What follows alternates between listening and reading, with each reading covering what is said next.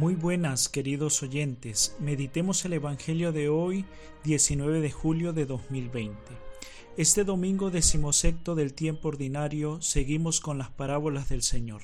Son tres las parábolas que escuchamos, la del trigo y la cizaña, la del grano de mostaza y la levadura.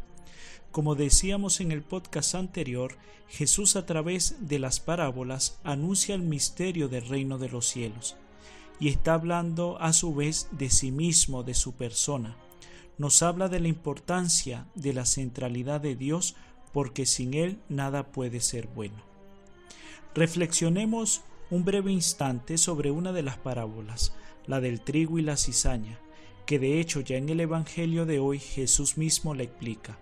Nos dice que el que siembra la buena semilla es el Hijo del Hombre, que el campo es el mundo, la buena semilla los seguidores de él, la cizaña los partidarios del maligno. El enemigo que la siembra el demonio, la cosecha, el fin del tiempo y los segadores los ángeles. Jesús con su encarnación, sus palabras y milagros, su entrega y resurrección ha sembrado esa buena semilla. A pesar de todos los obstáculos, esa semilla se ha desarrollado y el fruto al final de los tiempos ya estará en su momento. Pero el maligno y los que se han dejado ganar por él son, son muy astutos, también siembran la cizaña en cantidad. Cuánto mal vemos en este mundo, en todos los sentidos. Miremos nuestro país, por ejemplo. Incluso si no estamos muy atentos, si no vigilamos, ese mal también puede ir echando raíces en nosotros. Hemos de estar muy atentos del uso de nuestra libertad. Libremente podemos seguir a Jesús o no seguirlo. Y precisamente de ese uso negativo de nuestra libertad surge la cizaña. Dios nos ha creado libres y en el campo de nuestro mundo, de nuestra historia, debemos ser ese buen grano, dirigiendo nuestra libertad hacia Dios, buscando lo que es del agrado de nuestro Padre Dios. El Evangelio de hoy, por tanto, nos llama a ser buena semilla y sembrar buena semilla en nuestra historia en este momento en que nos ha tocado vivir. Nos llama a tomar la firme resolución de querer, con la ayuda de Dios, ser buen grano, con todas nuestras fuerzas.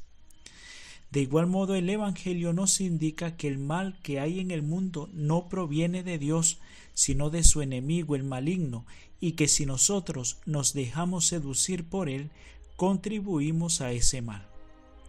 Y podríamos también pensar que muchos que son cizaña pueden convertirse con la ayuda de Dios en trigo.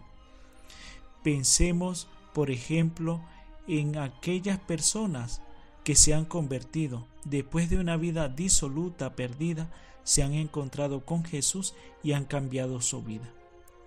Y una última consideración sería que por mucha que sea la cizaña en nuestro mundo, en nuestro país, nunca debemos desanimarnos, porque en este mundo se ha sembrado la buena semilla, Jesucristo, y Él ha dado buenos frutos que son los santos, y estamos llamados a ser uno de ellos.